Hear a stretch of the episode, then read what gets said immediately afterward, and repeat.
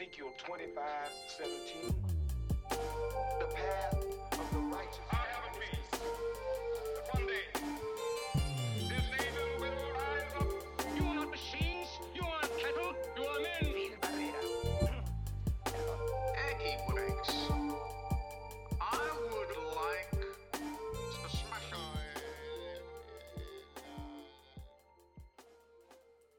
Hey, qué pedo, bienvenidos a esto que es el Ajo Podcast, un espacio que está pensado para incitar al diálogo, al debate, a la divulgación cultural científica, pero sin dejar al lado el cotorreo. Eh, el equipo del Ajo está conformado por Rodolfo Estrada Jiménez, Luis Gerardo Rodríguez Cadena, Alejandro Cermeño Gutiérrez y su servidor Alejandro Aguilar. Y pues para el capítulo de hoy tenemos a un invitado muy especial.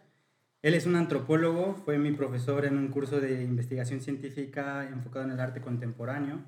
Es una persona muy culta, muy inteligente y pues eh, su trabajo, entre otras cosas, ha estado enfocado mucho en la identidad de género y en la sexualidad. Entonces, pues bienvenido Jorge. Muchas gracias, muchísimas gracias. Un gusto. Lo que nos quieras platicar, vamos a empezar con un tema, me, me comentabas del clasismo, ¿no? Sí, eh, de hecho, no sé ni siquiera si es momento de decirlo, pero hice un libro. Este, está a la venta en Amazon, pero ya más adelante le- les platicaré cómo está la situación. Sí, sí, sí, sí, me, me, me había planteado una, una serie de formas en- de llevar la, la dirección de la conversación Ok. más que de la discusión o del intercambio de ideas. Y la pregunta de Alejandro era, ¿cómo nace la inquietud de estudiar ciencias sociales? Ujú. ¿Qué te lleva a volverte antropólogo? Y yo creo que todo lo que hacemos en la vida tiene una alta incidencia en lo que somos. Alguien no llega a una aula de clases, a una profesión, a una especialización, si no hay una incidencia de lo que eres. Y si no hay una incidencia de pasión, de inserción social, por lo menos hay una necesidad monetaria, capitalista. Claro. Aunque suene feo, pero no deja de ser una pasión. Yo jamás me imaginé que las cosas que perturbaron mi adolescencia pudieran haberme llevado a tomar la decisión de volverme un estudiante de ciencias sociales. Pero no hay forma en que, la forma en que viví, el modo en que viví, la, el- la familia en que, me, en, en- en que, en que nací, no haya determinado que yo me volviera antropólogo. Uno no, y no me van a dejar mentir. Alguien de ustedes es comunicólogo, ¿cierto? Sí, sus Alejandro. Alejandro. Es una especie de ciencias sociales. Claro, sí, lo es. Una especie porque luego no sé si la catalogan como tal. Sí, nos, nos consideramos ciencias sociales, aunque hacemos de todo, ¿no? Eso, nos dicen a veces todólogos, ¿no? Que vemos de todas las áreas. Pero bueno, lo que nos comenta de nuestra carrera, ¿no? Que la, la comunicación es la base de todas las ciencias sociales.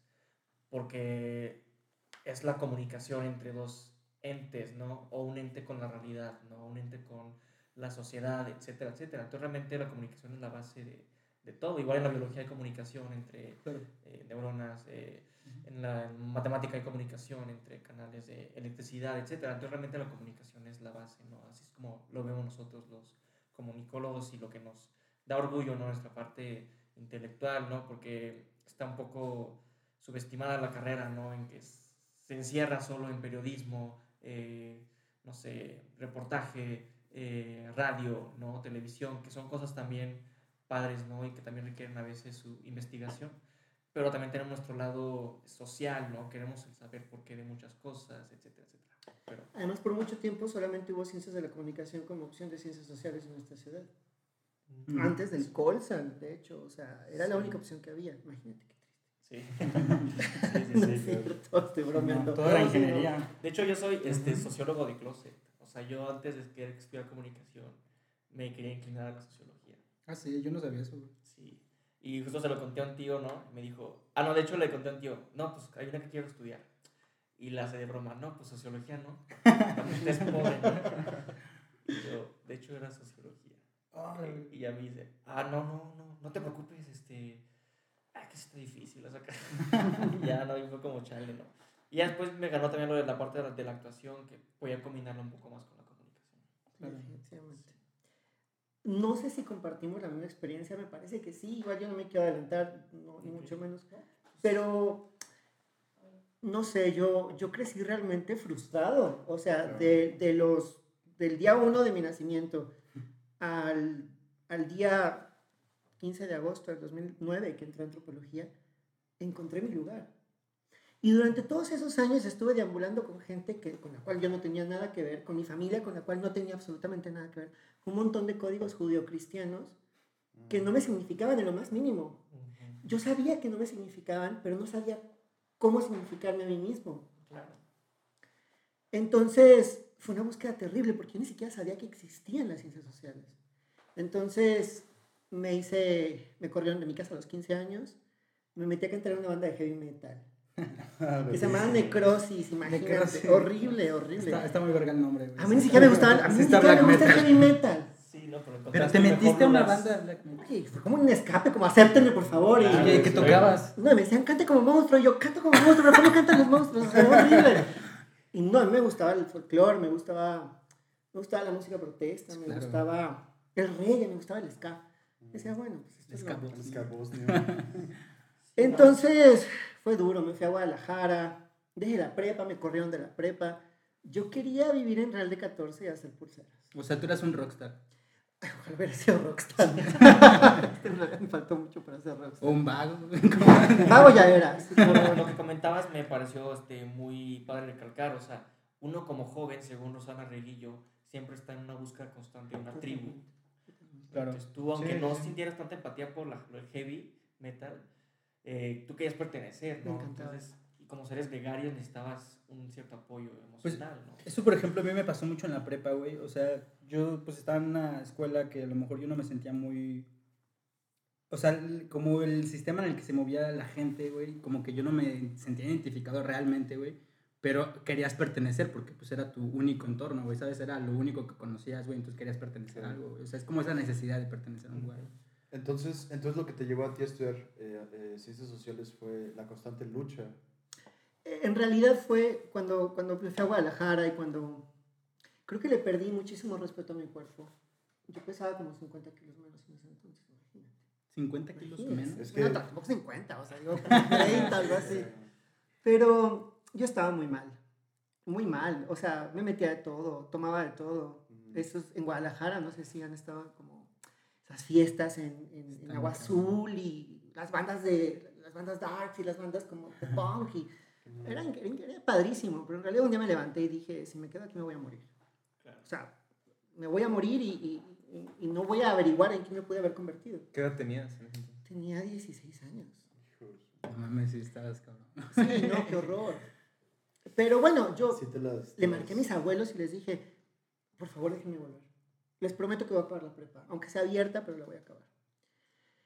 Y en ese inter me metí a trabajar en un ciber cuando existían los cibers. Mm, Era como mm. interesantísimo. La gente iba y usaba la computadora y ligaba y luego se escondían. Bueno, era. Conocí a una, una buena amiga y su mamá había estudiado en la UNAM. Y la señora me empezó a llenar de, de información. Me hizo leer a Rayuela de Julio Cortázar. Me cantaba canciones de Mercedes Sosa, de Víctor Jara, de Atahualpa Yupanqui, de Violeta Parra. Cuando cumplí 17 años me tocó cantar, volver a los 17 de Violeta. Y dije, ¿quiénes son esos músicos? ¿Quién pudo escribir letras tan hermosas? Donde parecía que el sentido, que cualquier letra musical podía ser un himno político, democrático y de transformación. Y me dijo, Jorge, hay algo que se llama antropología. Busca eso. Y yo, ¿pero qué es eso? No? A duras penas hacer una ¿A qué división. Una división. Entré. Me acuerdo el día que entré a la Facultad de Ciencias Sociales. El primer libro que nos dejaron leer fue Las Venas Abiertas de América Latina, de Eduardo Galeano. Salí y la explanada estaba llena de personas vendiendo discos piratas, películas piratas, chicas mo- moviendo el hula hula y los aros, gente hablando de Marx, de política. Había un chico frente a mí que estaba vestido con unos cuernos, otra chica maquillándose al lado. Pero ahí no se cuestionaba lo que me habían cuestionado toda mi vida. ¿Cómo te vistes? ¿Cómo te ves? ¿Qué te gusta? ¿Por qué no estás heteronormado? Ahí no existía eso. Encontré el lugar al que pertenecía. El lugar que busqué a tientas, abriendo puertas, pero que no sabía que existía. Entonces, la antropología salvó mi vida. Si no me hubiera vuelto antropólogo, no sé qué hubiera sido de mí, definitivamente. Y eso me generó una, una resiliencia muy grande a mi familia, a los códigos en los que viví. Pero había una ciencia que le podía dar forma, un enfoque científico a lo que yo había creído toda mi vida que significaba ser distinto. Porque cuando haces ciencias sociales, no es, nadie, o sea, un estudiante no llega a una aula de ciencias sociales por casualidad. Alguien estudia antropología porque quiere cambiar las cosas. Si tú estudias antropología, ¿por qué quieres estudiar antropología si no es para entender la forma en que nos relacionamos socialmente, ¿no? Y eso me llevó a vivir a Colombia. Y en Colombia experimenté toda clase de cosas. Viví dos años allá. Hice mi tesis en Colombia, una tesis donde elegí eh, tomar a tres familias con tres eh, ubicaciones socioespaciales distintas, analizar cómo cada familia, a partir de su, su- su- su origen socioespacial, aceptaban a un integrante no heterosexual. Mi hipótesis era que la clase social de- determinaba la aceptación de la sexualidad. Y el mismo ejercicio que hice en Bogotá lo hice aquí en San Luis. Eso cambió mi vida para siempre, para siempre. Hice trabajo de campo durante tres meses en el Chocó, en Colombia, en la parte pacífica. Hacíamos pruebas de sífilis y de VIH. Ujú. Yo, que no tengo ni, la más remota idea de la medicina. Encontré un niño con, con, con VIH. Eh, yo fui a Colombia a ser un antropólogo. Yo fui a escribir mi historia como antropólogo y de allí recorrer América del Sur yo solo. Una, una pregunta, ahorita bueno, dos cosas. Una quiero recalcar. Eso que no conocías tú, la antropología, en mi caso me pasó con la comunicación, yo no la conocía. ¿Por qué? Porque las escuelas te enseñan a, solo existe la medicina, solo existe la, la ingeniería, ¿no? Que son, este, rutas, que son disciplinas que son más aceptadas por el capitalismo, ¿no? Claro. eh, son más aceptadas también por la sociedad, ¿no? Porque tienen más prestigio, etcétera, entre comillas. Y es triste porque personas como tú y yo, tal vez de pura casualidad, encontramos estas carreras, ¿no? Pero si no, imagínate ver, o sea, acabar en una profesión que no te gusta, o sea, es muy triste. Y retomando lo de tu hipótesis, ¿en qué salió? ¿Y tú, ustedes creen que tenía razón? ¿Ustedes creen que la clase social determina la aceptación de la sexualidad de un ser humano? Yo creo, Ah, que, yo no. creo que no. Por supuesto que no. Estaba equivocado. Pero lo bueno de las tesis de antropología es que no tienes que tener la razón para que sea una buena tesis. Pero entonces tú, tú lo, la- lo que te hizo cuestionar para crear esa, esa tesis fue que alguna vez tú pensaste que igual la gente que tenía más lana tenía más aceptación. Al contrario, yo pensaba que la gente que tenía más lana estaba más enferma. Ok. Pero esa también era una hipótesis. No, claro, sí, sí, fue la pregunta inicial, ¿no? El, el- el- el problema con, el problema con los años en los que uno estudia ciencias sociales, como, tú, estás muy chavo, nuevo, ¿sí? No. En ese entonces la palabra interdisciplina no estaba tan desarrollada como ahora.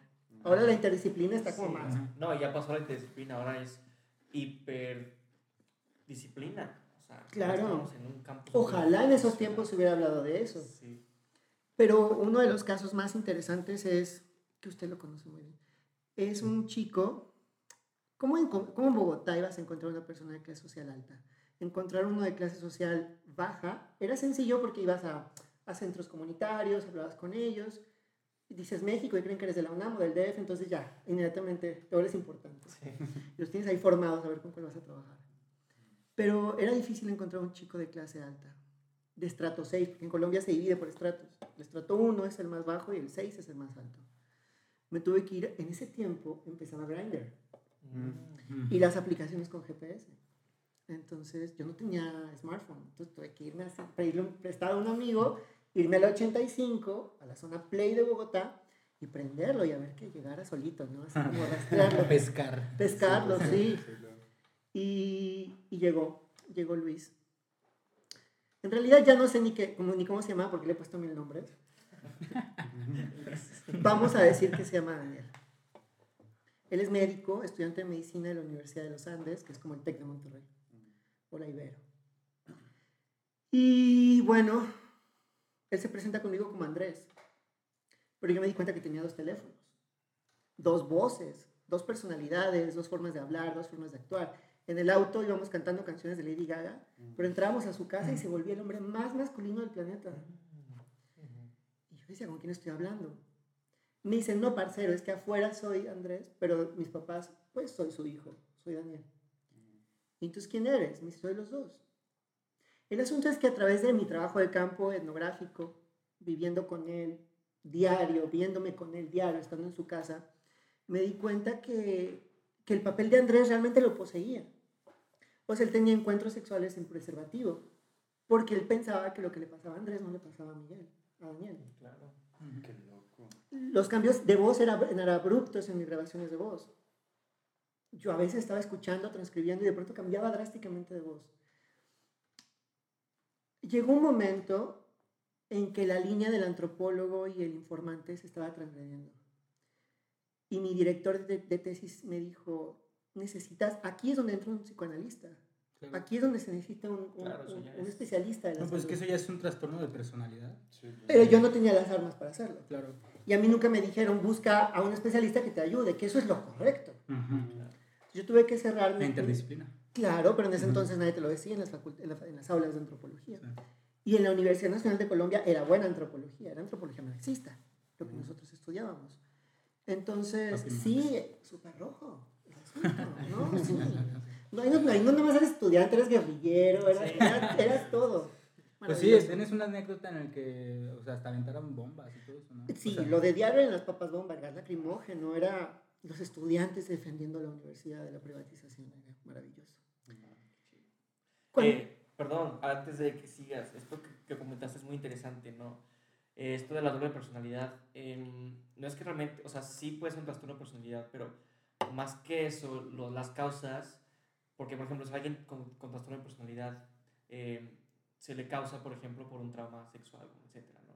Pero aquí no, me parece que no era el caso, sino aquí el Era caso una era la eh, heteronormatividad tan fuerte que tenía que ocultarse a sí mismo, ¿no? Ya nos vamos a la sombra, sombra lacan- lacan- lacaniana, que te Ujú. habla de la otra personalidad que escondes, ¿no? Y, y etcétera. Y es muy interesante cómo por la heteronormatividad tan fuerte que existía, este chavo tuvo que suprimir realmente quién era y crear otra personalidad para poder pertenecer, ¿no? Totalmente. Y llegó al punto en el que, en verdad, Desarrolló. usaba sexo sin preservativo, güey, porque pensaba que no le iba a afectar a su otra personalidad, güey. Eso, eso yo creo que sí hay como cierto matiz, güey, o cierto, en escala de grises, decido un trastorno de personalidad. Ah, güey. claro. Aunque no haya tenido como tal, que no lo sabemos, güey, porque no Sí. lo conocemos, güey. Aunque no haya tenido como tal un, un- una experiencia, pues, traumática en su infancia, güey. Pero yo creo que en las circunstancias en las que creció Eso ya fueron es un traumático, detonante, ¿no? Claro, sí, sí, sí, sí, sí, sí, eso ya es traumático, O ¿cierto? sea, yo, yo creo que el, el, el nacer homosexual en Latinoamérica ya es todo un proceso de trauma, ¿no? O sea, es una Sí. lucha constante. De no aceptación, güey. Pa- Pareciera como que Colombia y México van, van muy a la par en la discusión. Latinoamérica. Latinoamérica. ¿no? A nivel Latinoamérica, México y Colombia se parecen mucho. Pero aún así en Colombia, en ese entonces, la discusión sobre la legalización de los matrimonios igualitarios se postergó 15 años más. O sea que ni tan progresista. Para no hacerles el cuento largo, mejor lean el libro porque ahí está toda la historia. A tientas abriendo puertas de Jorge Venegas. Sí. Búsquenlo en Amazon. Búsquenlo en Amazon. Eh, cuando yo me regresaba a México, me vi con... No sé con quién me vi. No sé con quién me vi. Nos vimos en un Juan Valdés en Bogotá, que es como el Starbucks, pero mejor. Juan Valdés se Sí, se llama Juan Valdés. No necesitan el Starbucks porque está buenísimo el café colombiano. Y llegó y me dijo, oiga, parcero, que le vaya bien en México, allá está fea la cosa. Y yo, sí, está fea la cosa, como aquí también. Me cuando los colombianos se ponen a darnos cátedras Sí, como, o sea, estamos igual, no güey. tienes cara. No. Pero igual ellos tienen más, son más veteranos que nosotros en ese aspecto. Y me dijo, solamente quiero comentarle que me acaban de detectar VIH. Pero no pasa nada porque el que le dio es Andrés, no a mí. Me lo dijo totalmente serio.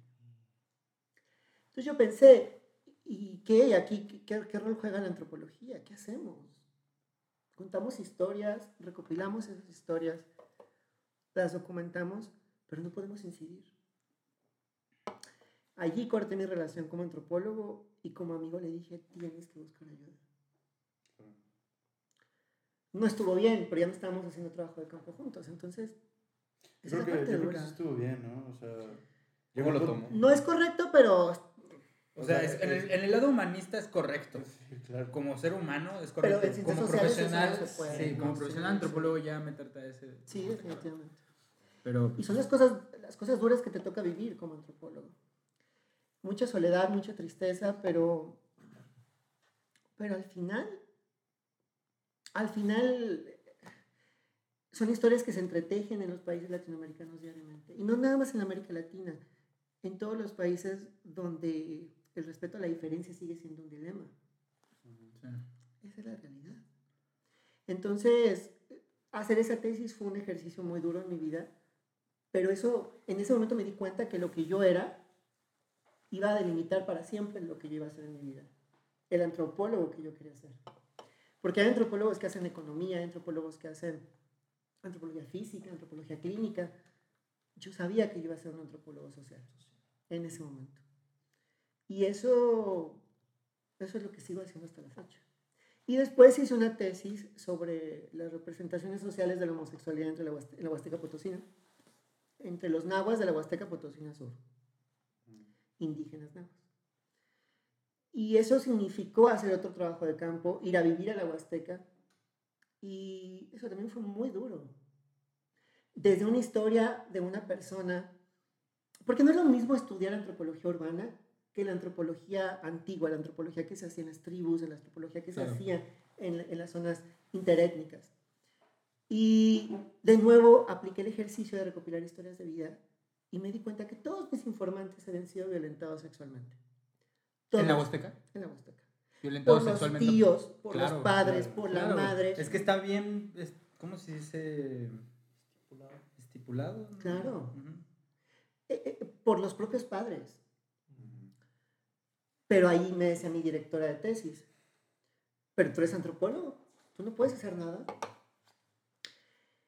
Yo nunca había aplicado la técnica de la antropología de la, recos- la reconstrucción de una historia de vida, porque la reconstrucción de la historia de vida la haces a partir de los relatos de las otras personas.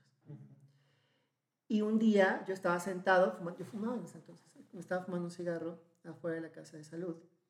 Y yo había quedado con Rigoberto de que lo esperaba a las 5 y eran como las 5 y media. y Yo, ¿por qué no llega? ¿Qué le pasa? De pronto, ante la selva, una comunidad donde no había ni señal de teléfono, ni, por supuesto, internet tampoco. Y de pronto los niños gritaban y se veía que un montón de gente venía aventándole cosas a alguien. Era un montón de niños aventándole cosas a mi, a mi informante que vivía en la comunidad. Me dijo, profesor, vamos a meternos a la casa de salud, no quiero estar aquí. Nos metimos a la cocina y me dijo, le voy a contar una historia. Aquí, si yo me quedo aquí, me voy a morir y me va a pasar lo mismo que a Juan. Yo, ¿quién era Juan? Y me dijo, si yo le cuento, me tiene que prometer que yo no le conté. Yo, por supuesto, queda entre nosotros. Fue un hombre que vivió en los años 90 en Atlaque, en el municipio de Tamazunchale. Era homosexual, no hablaba español, solamente hablaba náhuatl. Pero se ganaba la vida vendiendo flores que recolectaba en el campo y además se metía con hombres casados dentro de la comunidad. Entonces era totalmente repudiado por las mujeres de la comunidad. El día de Chantolo, del Día de Muertos, la familia puso los juegos pirotécnicos en dirección a su choza y la incendiaron con él adentro. Qué. Y eso pasa en México, Sí, ni siquiera en Colombia. O sea, estamos hablando del país en el que vivimos. Es esa cuestión de ser homosexual en, en México. En la la- eh, no, pero en toda Latinoamérica, ¿no? Es- Pero es diferente, porque estás hablando de otros estratos raciales. Ah, bueno, sí. Sociales. Pero de todas formas siempre hay como un... Como... Sí, el repudio. el- Ajá, el repudio hacia la homosexualidad. El rechazo. Ahorita voy a una cosa que les quiero decir. Juan, es- Juan escapó del incidente, pero murió de tuberculosis. Pero él no existía en el INEGI, él no, él no, él no existía ante el Estado. La gente le aventaba la comida al piso porque pensaban que estaba enfermo de Siwatzi. Siwatzi quiere decir mujercita en náhuatl. Estaba enfermo de homosexualidad. Por eso no tenía derecho a comer de los mismos trastes o los mismos cubiertos. Entonces, ¿qué historia, te estoy, qué, qué historia les estoy contando? Les estoy contando la historia de nuestro país, de la gente que Sí, vive en claro. nuestro país, Sí. de la gente que también es mexicana, de la gente que la única diferencia es que no nació con nuestras condiciones sociales, pero que el Estado mexicano me queda claro que no ha hecho nunca nada por ellos. Entonces, si la antropología no sirve para generar estas conexiones sociales, entonces ¿para qué sirve? Porque luego la- la- los estantes de antropología están llenos de tesis del peyote, el venado azul y la parecilla y esto y que el ritual de no sé qué. Pero ya estamos hartos de esto. La- o sea, las ciencias sociales de hoy necesitan tener incidencia y repercutir en la realidad del ser humano. Porque si las ciencias sociales no sirven para mejorar la forma de vida, no puede ser ciencia. Claro. Por eso cuando veo estudiantes que me dicen, yo quiero estudiar el venado azul que se aparece arriba del cerro del quemado y cómo en las tardes. Eso no le sirve de nada a nadie. Entonces, esa tesis me dejó muy dañado, porque luego hay que leer a Levi Strauss y a los, a los clásicos de la antropología del siglo XX. Se vive mucha soledad cuando se hace trabajo de campo. Pero yo siempre me he tomado muy en serio la forma en que hago trabajo de campo. Yo me voy al lugar, me quedo a vivir allí y me dedico a hacer mi tesis. Es mi vida. Pero ahora me cuestiono, porque mis tesis se quedaron en esos estantes. Escribir este libro fue la necesidad de documentar eso que sucedió, quitarle el sesgo académico y que esas historias pudieran ser leídas por, por- por personas que no son antropólogos. ¿Me explico? Entonces, una vez, me acuerdo, estaba, en- estaba, en un- estaba viajando de Ámsterdam a Berlín y me quedé de ver con unos chicos que casualmente conocí en Ámsterdam por una amiga en una casa donde vivían ucranianos, donde, donde vivían bos, bosnios, decís. bosnios, este, y todos eran gays. ¿Todos eran gays? Sí, estaban huyendo de Rusia y de todos. Entonces yo ya me tengo que ir mañana a Berlín. ¿Y cómo te vas a ir? Yo, pues en autobús. Me dice, ¿qué? O sea, aquí no se aplica eso, o sea, está muy lejos, ¿cómo te vas a ir? Y yo, pero pues pues, déjenme en la central. Entonces me consiguieron el contacto como un bla bla car con Gianni y Sunday, que son esta pareja. Uno es nigeriano y el otro es, es neerlandés. En el camino, imagínate, desde Ámsterdam hasta Berlín, nueve horas. También. Me preguntaron, me preguntaban los dos, ¿cómo es la homosexualidad en México? Y yo les dije, pues es que esa respuesta no te la puedo responder. Porque lo que yo te cuente es una mentira para muchos. La homosexualidad que yo te voy a contar no es la homosexualidad de los otros millones de mexicanos que te podrían contar su versión. Porque si ahí hubiera estado Juan, Juan hubiera contado tu historia.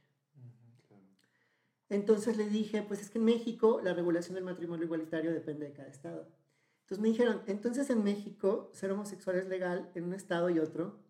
Y yo les dije, pues algo más o menos. Y se quedaron menos como, ¿qué? ¿De qué me estás hablando? Surreal. Y ese día, esa historia que recopilé ese día en ese viaje, ya no como antropólogo, sino como Jorge Venegas, me ha dado cosas muy bellas. Primero ese fue la premura para este libro y esa historia ganó premios, fíjate, en Guadalajara. Sunday me contó su historia y la historia es muy simple. Él trabajaba, él vivía cerca de Abuya, en la capital, en Nigeria. En Nigeria es pena de muerte ser homosexual ya no se, se procesa a tantas personas como ahora, como antes, perdón. El asunto es que él tenía una vida sexual activa en, en Abuya, una amiga suya que le hacía como paro, y un día él pierde el dinero que la amiga le prestó para la universidad porque lo asaltaron, entonces la amiga le dice que si no le paga le va a decir a los papás que es homosexual. Ellos son de un pueblo cercano. Entonces la amiga pues le cumple la amenaza y le cuenta a la familia que él es homosexual. En el sur de Nigeria el Islam es, es la religión. Y aparte tiene el Boko Haram, que también es. Esa noche él llegó de trabajar, él vendía celulares y planes de teléfonos. Y cuando llegó a su casa, la amiga estaba reunida con todos los padres, con los padres, los, hermanos y, la- y los vecinos. Entre los hermanos lo tomaron de las manos y del cuerpo y lo arrastraron al patio. Y entre la madre y el padre, mientras todos rezaban el Corán, lo le rociaron la espalda, los glúteos, las piernas y los brazos de aceite hirviendo. Él dice que él gritaba, que sentía que se iba a morir, que su cuerpo se estaba pre- desprendiendo, que su piel se estaba desprendiendo. Y duró días bajo el sol y como pudo se levantó, robó los ahorros de su madre y agarró un autobús. Pidió ayuda a una asociación y la asociación lo sacó del país. Tuvo que atravesar el desierto del Sahara después de que se recuperó, por supuesto, el desierto del Sahara, llegar a Argelia y luego de Argelia trabajar y luego tomar una balsa y luego de la balsa atravesar el Mediterráneo y luego el Mediterráneo sí. llegar a Marsella y de Marsella pues comenzó a subir hasta que llegó a Holanda. Y ya está en calidad de asilado político. ¿Por qué pasan esas cosas? ¿Por qué? O sea, ¿es justo? Claro que no. ¿Y qué homosexualidad es esa? ¿Es otra distinta a la de Juan? ¿Es otra distinta a la mía? O sea, de pronto somos iguales porque somos homosexuales y nos gusta el mismo sexo y tú piensas que por eso tenemos que tener algo en común. O sea, pareciera que ese es, que es un motivo para marchar y para sentir un montón de orgullo. Pero ¿por qué mejor no empezamos a decir las cosas como son? La homosexualidad no existe, lo que existe es la homofobia Exacto. y la intolerancia y el irrespeto a la diferencia humana. Es lo que siempre dice Rodo, que, o sea, no era homosexual, no es homosexualidad, es sexualidad. Claro, por O sea, nada supuesto. más. O sea, a mí que me digan si lo que le pasó a Juan, si lo que le pasó a, a Sunday, ¿dónde quedó la justicia? Hay que, hay, que, hay que generar un discurso igualitario para eso. No, pero aparte es algo que, que ni siquiera afecta a nadie. Claro. O sea, ya dijeras tú, bueno, la homosexualidad implica, no sé, eh, corrupción política o, o crisis económica o algo. O sea, a- a- es un ejemplo, ¿no? A- algo que tú dijeras, a mí me afecta que X, que las personas sean homosexuales, ¿no? Pero a nadie le afecta en nada. O sea, no afecta ni a la economía, ni a esto, ni al otro, ni a O sea, es, es- como comprar chicles, ¿no? O sea, a unos les gusta los de menta y a otros los de hierbabuena y ya. Yo creo que hemos hecho de verdad una porquería con, con las historias que contamos, poniéndole nombre a lo que nombramos. Y yo creo que allí, a partir de lo que les cuento, perdón, chela. es donde... La, chela. La próxima T, por favor. Déjate paso otra chévere. No, yo creo que, que allí es donde dije, esto ya no, ya no es la historia del antropólogo, esta es la historia de, de Jorge Venegas. Una amiga me dijo, tienes que contar esas historias, tienes que hacerlo, tienes que hacer un libro con eso. Y allí está. Entonces, hace rato, fui a un- hace, un- hace unas horas fui a un programa de radio y me preguntaba el locutor, bueno, el conductor, me decía, em, ¿cómo le hiciste? ¿Cómo, ¿Cómo influye la antropología en esto? Y le digo, es que esto ya no es antropología, esto es justicia, o más bien es la necesidad de contar una historia como, como realmente se cuenta. Y me dice, pero tú quieres convencer a la gente de algo. Y yo, por supuesto que no, eso es exactamente lo mismo. Si yo te contara esta historia para que tú aceptes a los homosexuales, sería una porquería más. Te estoy contando esta historia para que tú hagas algo de ella, para que tomes una decisión. La decisión la vas a tomar tú. Y para nombrar que existe, porque lo que no se nombra no existe. ¿Cuántos de ustedes estuvieron presentes en el momento en el que en algún momento de su educación básica se estaba desdibujando un ser humano por su, por su predilección sexual y se quedaron callados? Dos veces. Eso es un, es un daño irreversible. Dañar la identidad de un ser humano, criticarla y sobajarla, eso no tiene cura. En todos los aspectos. Eso sí es grave, no Sí. como el VIH. Sí. Es una falta de la dignidad humana. Jamás, un ser humano jamás se recupera de eso. No, aparte es, es, es carecer de honor, ¿no? O sea, Yo como no me recuperé, me volví antropólogo. Antídoto, definitivamente. sí. Como, nunca lo superé, pues dije, mejor me hago antropólogo. yo, yo le comentaba a, a Alejandra Aguilar hace rato, eh, en, en qué momento, digo, como tú mencionaste hace rato, ¿no? ¿En qué momento empieza la homosexualidad como tal, ¿no? Sí. Porque como yo decía hace rato, los griegos y los romanos pues le entraban parejo a, a todo y, y era, era, bien, era normal, ¿no? O sea, ta- sí creo que, que se ha construido una... Hasta animales, güey. Sí, o sea, cogían pero- pavos reales. pero, pero bueno, eso no sé si estuviera bien. Pero, Sí. pero bueno, es otro tema. Pero sí creo que se ha construido una, como lo, lo que es la virilidad, ¿no? O sea, lo que es ser un hombre, ¿no? Pero siento que eso es no tan viejo, porque, por ejemplo, en los tiempos griegos, los, los, los soldados, los óplitas y los, y los este, generales, que eran los polemarcas, eran muy varoniles y muy mamados y muy guerreros, pero pues también tenían sexo con otros hombres y con mujeres y, no había una distinción, ¿no? Igual a unos probablemente ya individual pues sí les gustaba más una cosa que otra, pero era como X, ¿no?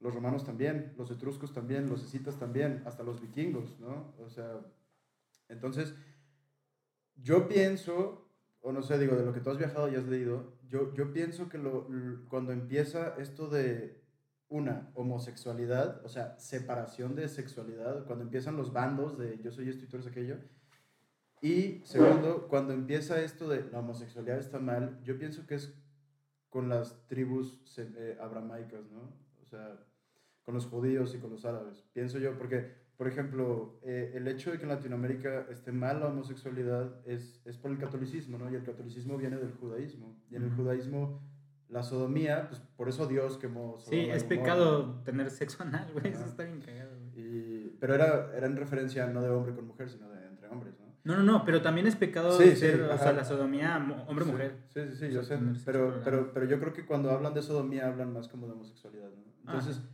yo creo que ahí empezó esa distinción de sexualidad, ¿no? O sea, los egipcios también tenían sexo con, con todo el mundo, ¿no? Entonces, ¿qué opinas tú o antropológicamente cómo ves tú en qué momento se, se llega este momento de eso está mal? Lo que pasa es que tiene como, hay, hay muchas versiones.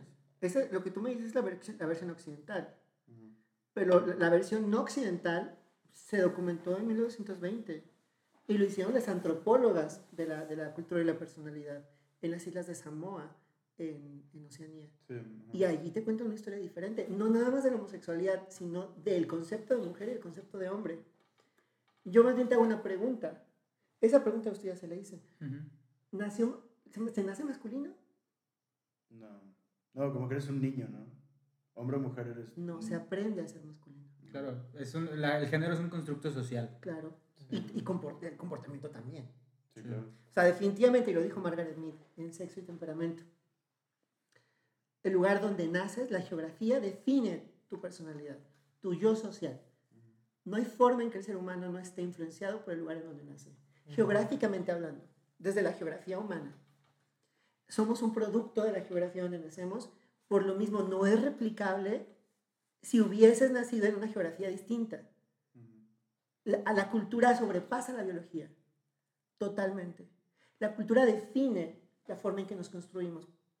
Sí. Yo no habría sido la misma persona si hubiera nacido en otro contexto. Y esa es una aportación de la antropología social. 100%. Usted es médico, no me vas a dejar mentir. Claro, totalmente. Sí, pero aquí nos metemos, por ejemplo, a la derecha, no, principalmente la derecha americana, que, que le da más peso a la biología, que siempre dice que, que si a un hombre le gustan los carros es porque hay cuestiones en su genética que lo orillan a ese. Cuando la- o sea, es una pendejada eso. Sí, Claro. es una pendejada. Sí. Yo estoy repitiendo lo que dice. Sí, no, yo sé, yo sé que lo estoy repitiendo. Y es el contrapeso en esta, esta otra forma de pensar, ¿no? Sí. ¿Tú qué les dirías a esas personas? Pues que necesitan estudiar ciencias sociales. Necesitan No, leer, no, güey, no, nada no. más, güey. Es que luego también no se trata de eso. ¿no? Eh, O sea, estudiar no es la llave mágica. Se, se trata de ser sensibles Claro. y de leer. La empatía. Y de tener empatía. Todo el mundo es una selva de símbolos. Todo es una selva de símbolos. Todo es simbolismo. Todos son imaginarios, todos son representaciones. Las dimensiones en las que vivimos los seres humanos son muchas. Yo pensaba que eran dos, pero ahora pienso que son como cinco, o seis, o siete, o diez, quizá. Pero lo que, lo que como seres humanos, como, como, como seres sociales, como científicos, como médicos, como comunicólogos, lo que podemos ver, ¿tú qué estudias? Biotecnología, ingeniería. No tengo nada que decir. La forma en que percibimos la realidad es un misterio. Sí. Yo puedo, yo puedo realmente relacionarme con- con ustedes como lo que ustedes perciben de mí. Pero todos sabemos que hay elementos ocultos dentro de nosotros que no nos atrevemos a decir. Porque son constructos sociales que están decodificados en nuestra mente y que permanecen allí. Yo soy de los que creo que muchos imaginarios sociales deberían quedarse ocultos y nunca salir a la luz. Claro, sí. Ojalá. Como Porque- Hitler, güey. Hitler tenía un imaginario social culerísimo, güey. Pero, ¿qué pasa cuando lo sacas? No, pues, che. Imagínate, no. Sí. Pero cuando, hay, cuando otros imaginarios se dejan libres, se vuelven el voto de la mujer, Claro. se vuelve la eutanasia, se vuelve Sí, la, la- la libertad. el aborto. La dignidad. Y no quiere decir que esté bien o esté mal, es que eso está oculto.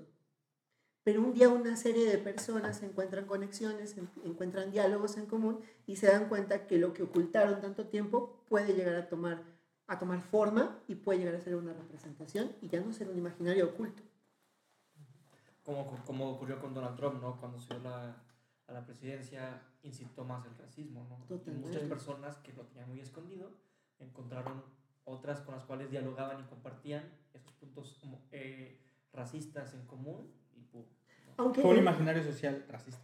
Ujú. en Estados Unidos existe el concepto, que me encanta ese concepto, el hillbilly. ¿Cuál? ¿Lo han escuchado? Hillbilly. Hillbilly. Son los rednecks que viven en montañas y se casan entre ellos. y así. Ah, Pero más allá, también está muy interesante. es, Es como, pues, es como menonita en Estados Unidos, ¿no? Mm, pues es como un redneck muy redneck, güey. O sea, Explica qué es redneck. redneck, es que no sé cómo explicarlo, güey. Redneck es, ¿qué, sería? Como el, el gringo blanco ignorante que muchas veces es campesino, ¿no? Que, que no tiene contacto con, con, pues sí, como con el resto de la sociedad, ¿no?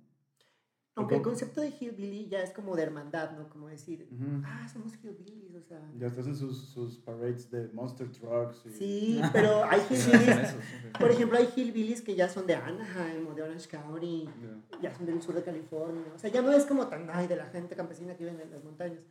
Em, y yo, Pero, pero sí comparten esa como ignorancia, ¿no? O sea, yo no uso la palabra ignorante. rednecks, filthy shit.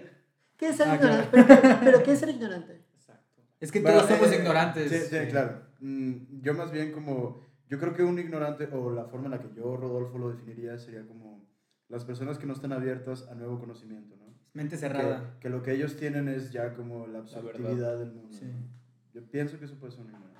Y una persona que yo personalmente considero no ignorante, no es que sepa mucho, que haya leído mucho, que hable muchos idiomas, sino que está abierta a escuchar nueva información. Al diálogo, al debate, que es lo que queremos hacer con el podcast. Yo, yo así lo defino, ¿no? Para mí no existe. Ok. Porque Y ese es su imaginario. es o sea- el imaginario de todos los antropólogos.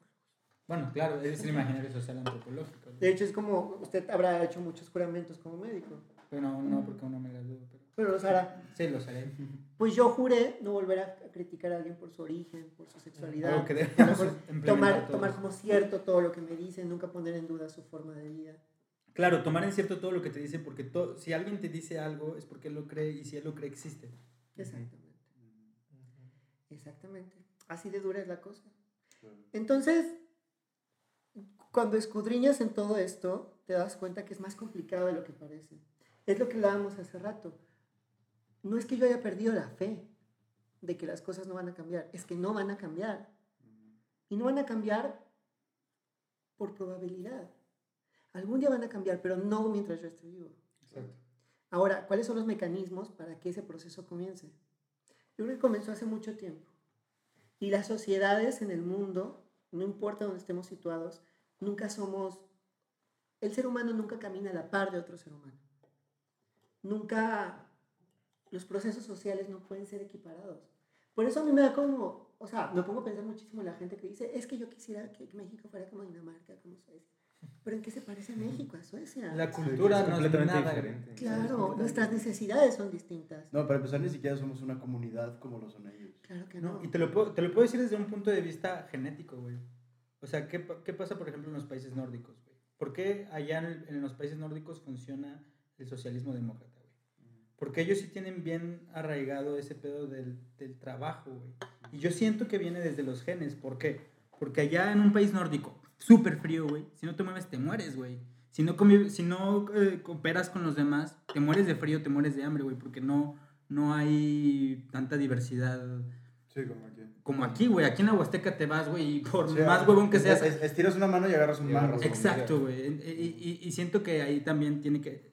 Siento que ahí es, por ejemplo, la interdisciplinaridad en la que se junta, por ejemplo, la genética, la antropología y todo ese pedo, güey. O sea, ¿saben? Como donde converge, ¿no? Exacto, güey. Exacto. Pero bueno, Pero, bueno, ¿qué? No, nada más recalcando, ¿no? Que también tendemos a alabar a los países como de ese estilo, ¿no? Pero no hay que olvidar que también tuvieron su época en la que se hicieron así de ricos porque claro. subruya- subyugaron a otras personas, Sí, a sí. otros continentes. Es a como, otras por ejemplo, güey, yo, yo siempre lo pienso en el, en el contexto del capitalismo, güey.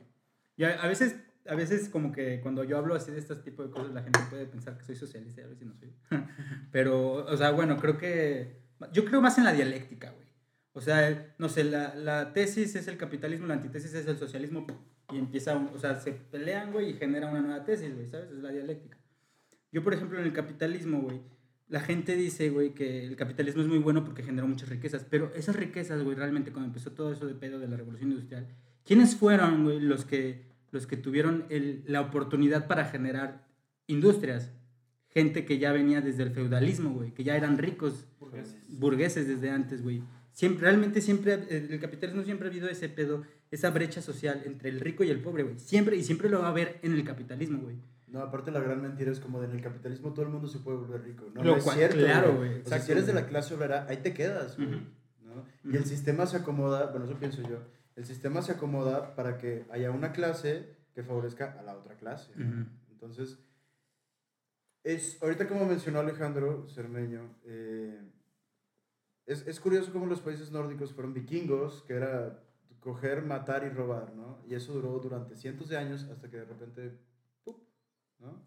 Hoy en día ya son, pues sí, una, una potencia mundial, ¿no? Pero Maduras, ¿no? Como sociedad, a lo mejor. Sí. Una maduración. Que, Pues- que pues- puede ser lo que le falta a Pero, pero, pero como Sí, sí, sí. menciona ahorita Jorge, sí, sí, todos son procesos, pero yo siento que, por ejemplo, en Latinoamérica mm, hay un proceso totalmente estancado, ¿no? Siempre dicen, México es un país en vías de desarrollo, ¿en desarrollo de qué chingados, güey? Pero no hay procesos estancados. O sea, todo se mueve. Claro. Que Pero no, no se mueva creo- donde tú crees que avanza es una cosa. Pero ¿no crees que no avanza? Como Es que Oaxaca. avanza. O sea, bueno, yo siento que Oaxaca son muy progresistas en... en- en- En cuanto a la comunidad. Exacto, güey. Sí. A lo mejor a- a, este, económicamente y todo ese pedo, pues no. Ujú. Pero como comunidad sí están mucho más pues, avanzados. Yo, yo, yo no, yo... Ahí es donde está como la magia de viajar. Cuando, está- cuando, te, cuando te colocas a ti mismo en, una- en un contexto completamente ajeno al tuyo. Va a sonar terrible lo que voy a decir, pero cuando yo llegué a Europa la primera vez, de las tres veces que he ido, la primera vez, la segunda y la tercera nunca sentí nada. Nunca me tocó el corazón. Nunca sentí afinidad. Nunca me, nunca me leí a mí mismo en los rostros de las personas con las que estaba. Me acuerdo una vez en Chueca, en Madrid, que un chico me dijo, estábamos platicando, estaba yo en un bar de osos, porque estaba yo gordo, entonces dije, bueno, me voy al bar de osos para, para ligar, ¿no? Bar de osos. Bar de osos. Oso es el término a las personas, Obesos. Pues no besas, pero de O sea, yo sería un oso. Muy- desgraciadamente. Eh, personas que están un poco más chonchitas, ¿no? Llenitas. Llenitas, de huesos Llenitos grandes. de. Yo soy un oso, hermano. Will, will are. No, usted es una nutria. La pérdida de No la sé cuál está peor. Luego están los twins, que son las Ay, no, no, no. jóvenes y flacas, ¿no? Y hay muchas terminaciones, ¿no? En la comunidad LGBT. ¿Para qué ves? ¿Y qué pasó? No, bueno, nada. El chico me dijo, eh, me- hizo un pitillo, que es un cigarro de esos que forjan, y me estábamos fumando en la calle, y me dijo, oye, ¿qué te parece Madrid? Y he ido muchas veces a Madrid, y la verdad es que nunca me ha gustado. O sea, me gusta el Museo del Prado, El Museo el del Reina Sofía. Sí. Pero pues, me gusta Bogotá, me gusta la Ciudad de México, me gusta la mala vida. Entonces, me dice, ah, ¿no te gusta Madrid? Y yo, bueno, no, pero me gustan otras ciudades de España, me gusta Salamanca, me gusta Málaga, me gusta Granada. Me dice, yo sé por qué no te gusta Madrid. Y yo, ah, sí, ¿por qué? Un licenciado en historia. Dijo, no te gusta porque no pareces español. Mm. Y yo, ¿cómo? O sea, tú me estás diciendo que yo, yo, a mí no me gusta eh, Madrid porque yo no me veo como un español. Me dice, claro que sí, porque yo tengo amigos mexicanos que viven en Santa Fe, en la Ciudad de México, y sí parecen españoles y se adaptaron rapidísimo. Y yo le dije, estás completamente equivocado. No sé ustedes los sudacas, ¿por qué se toman todo tan en serio? Y yo, México no es Sudamérica, imbécil. y le dije, no tengo idea quién te dio tu título de historia, pero a lo mejor lo compraste, porque un historiador no puede hablar como tú hablas. No, y jamás diría esa pendejada. Claro que no. Y yo le dije, jamás en mi vida dejaría que de mi boca salieran cosas como las que tú estás diciendo. Aparte, ¿qué es parecer español? O sea, el sur de España son puros árabes. Exacto. O sea, por sí. ejemplo, mis, mis abuelos, mis antepasados eran vascos. Y bueno, sí, has escuchado del Euskadi y el País Vasco. Ah, claro, por Bueno, supuesto. Y la etnia vasca y, por ejemplo, no sé, eh, el sur de España son muy diferentes y también son españoles. Ujú. O sea, los, los vascos por lo general, pues, por ejemplo, físicamente son más pálidos y así, tienen pelo oscuro y etcétera. Como tú. como yo. y, y, pues el sur de España pues, está lleno de moros y de gitanos. Entonces, ¿qué es ser español? No, claro. Entonces, ahí vemos también que, por ejemplo, esta narrativa del europeo blanco, o sea, también está en España, o sea, también es una imposición, ¿no? De, y de, de deseo, ¿no? También, ¿no? De lo que significa, ¿no? Claro. O sea, es Yo, yo, mis primeras impresiones fueron malas. O sea, perdón, rapidísimo. A lo que él se refería con ser español era ser blanco. Ser blanco, ser de Castilla y León. Pues lo que comentabas antes de que llegaran Luis Gerardo y Alejandro Cermeño, que, o sea, de los 33 países que conoces, los dos más racistas son Estados Unidos y España. Desde mi perspectiva.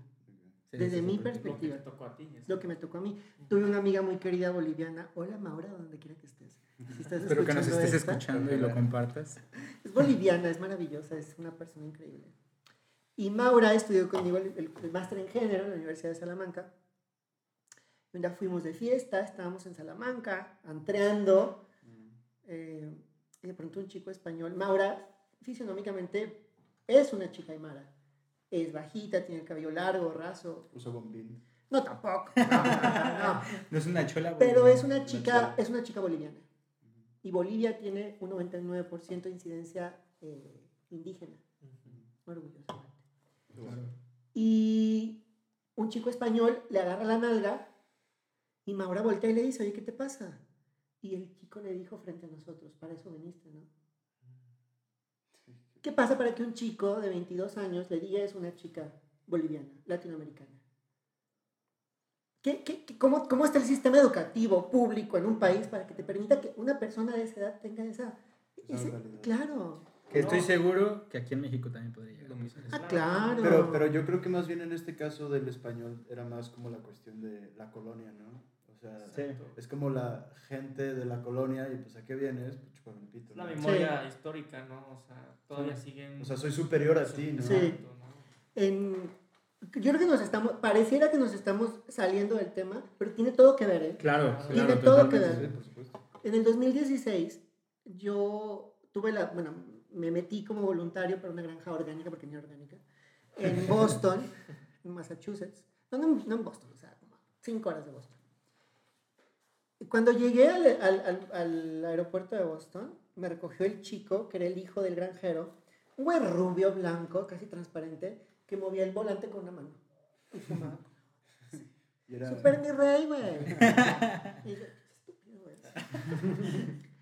Y en el, en el- en el trayecto al pueblo, las casas tenían banderas republicanas con velas. El, el- el bosque es muy lindo y todo, pero dije, ¿dónde me vine a meter? ¿Pero republicana o, o, con- o Confederada. Confederada. La que es- Confederada, sí, la cruz. Sí, exacto. Con estrellas. Dije, ¿dónde me vine a meter? Y eso, y eso que Massachusetts ni siquiera era de la, de la Confederación, era de la Unión. Pues es ¿no? Nueva Inglaterra. Eran, pero eran del norte. Ajá. O sea, la Confederación era Texas y Arizona. Ah, claro, sí. Dixieland. Yo nunca, porque ustedes lo saben, vivimos en San Luis Potosí, vivimos muy lejos de la frontera, y todavía que vivimos lejos de la frontera, ni siquiera percibimos que esos lugares existen, ¿verdad? Hasta que estás ahí. Ujú. Mi jefe me decía, ¿te gustó la sopa? Y yo sí. Me dice, qué bueno, porque tú vas a lavar los platos y me los aventaba. Me decía el domingo, ah, tú vas a ir a vender al, al Farmers... eh. Farmers Market. Ajá. Y yo, ay, sí, yo voy. Me dice, no, no vas porque pareces mexicano y no quiero que sepan que tengo mexicanos en la granja. ¿Y, era- Entonces, y eran, eran Irish? Porque Boston está lleno de... pues yo creo que nunca indagué en sus orígenes, la verdad. Pero ¿No yo creo que cómo, sí. cómo se apellidaba? Eh, se llamaba, el señor se llama Case, Case Sabrá Dios. Nash. saber. ¿Y eran católicos? No había crucifijos en toda la. Ok. Había banderas confederadas. Un, un, un- un- me tocó un 2 de julio, que es el día de la independencia de Estados Unidos. Los cuatro. 4 de Cuatro, julio. cuatro, cuatro. Un domingo nos invitaron a desayunar, más bien como, como a comer los granjeros de la, de la granja que estaba al lado. Me acuerdo que cada que yo estaba como con el carrito pasando, llevando como las frutas y los vegetales, el güey se apagaba el, el cigarro en la, en la lengua y se me quedaba viendo. Yo me reía ese, hijo loco. qué Como un güey loco en el. Ajá.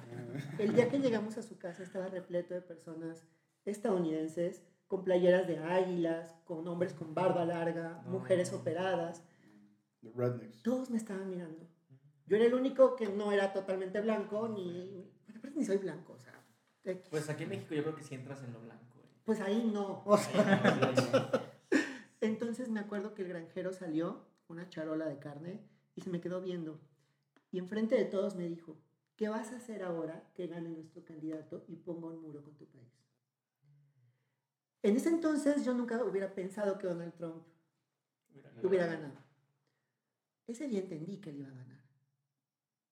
Ujú. Y yo dije, no te enojes, no pierdas el control porque estás rodeado de esta gente. Aquí vives, o sea, el primer, la- el aeropuerto No, pues, está a horas de aquí. Llega el KKK y... Es, es ese güey. Imagínate. y se me ocurrió decirle algo gracioso. Y le dije, no sé, yo llegué en avión. Y todos empezaron a reír. Y el tipo se me quedó viendo con cara como... Hijo de puta. Graciosito. Entonces, chicos, Ahorita te van a tocar lavar los platos. no somos víctimas de la, de la región donde nacemos. O sea, para contar una historia del racismo, para contar la historia de la homosexualidad, tenemos que contar otras historias. O sea, la historia de la homosexualidad no se puede escribir si no la contamos a partir de la historia de la mujer, la historia del racismo, la historia de la disidencia, la historia de la fragmentación social, de la ideología. O sea, creo que detrás de esas historias hay otras historias. Y a veces nos olvidamos de contar las cosas como son, porque siempre contamos las historias con baches, con huecos. Y creo que hay que empezar a contar las historias Como tocas- con toda la información. O Y sea, tocas un sí, punto muy, muy importante, ¿no? Este, una vez estuve yo en un foro que hablaba del racismo, me tocó ver la parte como comunicólogo de los medios, ¿no? Ahí lo que estás tú diciendo es que necesitamos que los medios cambien, que tengan una representación Sí. indígena, una representación LGTB, pero no blanca, porque la que más es, la que más se permea es la blanca, ¿no? El, el Cuando la mayoría es blanco, ¿no? mexicano es moreno, güey. Claro, ¿no? Este, y, pero no, no que yo escriba, por ejemplo, como blanco, una historia de un, de un indígena, ¿no? Que le demos herramientas a las personas Claro. indígenas para que ellos crean sus historias, que les demos en la plataforma para que ellos hablen y tengan su voz, ¿no? Porque a nosotros eh, dar espacios para que eso se normalice en la televisión, ¿no? Que se normalice que la novela, ¿no? Que yo de- detesto las novelas, pero que la novela, la principal, no tenga que ser una fenotipo europea, ¿no? O sea, que pueda ser una indígena, ¿no? Y que pueda ser igualmente equivalente a la belleza. Que digo, sería entrar a otros espacios que también pueden ser tóxicos, ¿no? Para las comunidades. Pero sí necesitamos un cambio, ¿no? Por ejemplo, una vez eh, en mi Instagram, ¿no? Eh, en San Luis Potosí hay unas revistas, ¿no? Que yo considero clasistas y racistas, ¿no? Revistas que, que nada más tienen a gente blanca, gente adinerada, ¿no? Y yo dije, es que nadie nota ese patrón de personas únicamente blancas. Y luego me, me di la tarea de buscar, ¿no? Los promocionales de las universidades potosinas. Mm. Siempre son gente blanca. Siempre, ¿dónde- ¿por qué no pones a alguien indígena en tu promocional? La leche. No, güey, en la leche, güey, exacto. Y luego puse el ejemplo de la leche, ¿no? La leche Lala tiene una familia blanca. En serio. Sí. Y, y la leche light es una mujer gringa, güey. Es- literal, serio? Sí, es una mujer gringa. ¿Por qué tenemos que seguir aspirando a estos modelos no aspiracionales que nos quieren inculcar y te los inculcan y te gana esa batalla? Muchas veces a muchas Claro. personas les gana esa batalla porque Pues es el entorno en el que creces, en el que No, te pero desarrollas, aparte, lo, ahorita lo que dices usar gente indígena para publicidad de la universidad, eh, es más, ni siquiera necesitas, o sea, digo, ni siquiera indígena, gente que acude a la universidad. O sea, yo creo que el noventa y tantos por ciento de los universitarios son Morenos. de raza mexicana, ¿no? Claro. O sea, La raza de bronce. la raza de bronce, así es. El, El gen azteca. Yo, yo, yo creo, muchachos, que una... Como les digo, para mí hay un antes y un después, después de haber ido a América del Sur. Yo tenía 21 años y tenía una mochila, un libro de 100 años de soledad que me regaló una amiga y ya. Excelente. Y yo, yo, yo, claro, yo no, no llegué a América del Sur solamente porque si uno sigue el rastro de Mercedes, de Violeta, de Víctor Jara. Pero a partir de, de, de recorrer cada uno de los países de América del Sur, uno no puede hacer caso omiso a lo mucho que se parecen a la realidad mexicana, que es lo que decía en Colombia, la situación del narcotráfico, cómo se vivió el narcotráfico, los falsos positivos, las desapariciones, el desplazamiento poblacional, que un colombiano en 2011 te diga, esto va a pasar en tu país. Tú en el 2011 decías, no, eso es imposible, eso pasa en Ciudad Juárez, eso pasa en Tijuana, no, eso va a pasar en México y está sucediendo. Ecuador, la pérdida de la moneda, ¿qué, qué, qué pasa cuando llegas a Quito y en lugar de tener un sucre, estás pagando con dólares estadounidenses? Porque la moneda colapsó y porque no valió nada y desapareció. Después llegas a Perú y en Perú la hija de Fujimori. Está postulada en 2011 para ser presidenta de Perú después de que su padre aniquiló a millones de, de peruanos. No, y aparte robó y. No, no, no. Pero de verdad se necesita descaro para ponerte A en... tu hija. Claro. Sí, que, que, que es el, el- la sombra, ¿no? Claro. totalmente. Me acuerdo yo estar en un autobús en... en- iba de Puno, iba de, iba de Arequipa a Puno para pasar por el lago Titicaca a Bolivia. Había una protesta de profesores nos tuvimos que ir por el desierto, o sea, por la, la carretera más antigua. Yo creo que iba una chola al lado mío, la chola con el el sombrero, bombín pero verde. con una, una falda que ahorita cobija, la falda me recorría a mí completamente. Y de pronto el autobús se queda parado porque se congeló el motor. Entonces todos, todos, la, la gente empezó a hablar, el conductor dijo, tienen que hacer algo porque nos podemos morir congelados aquí. Entonces un hombre dijo, bola de peruanos pasivos, van a dejar que una china ratera los gobierne. Y una señora dijo, yo ya tengo mis papeles listos para ir a Brasil en caso de que gane Keiko. Tú, que no sé qué, y se empezaron a pelear entre todos. ¿Cómo vas a permitir que vuelva el gobierno, la dictadura? Entonces nos bajamos todos del, del- del autobús y lo empezamos a empujar.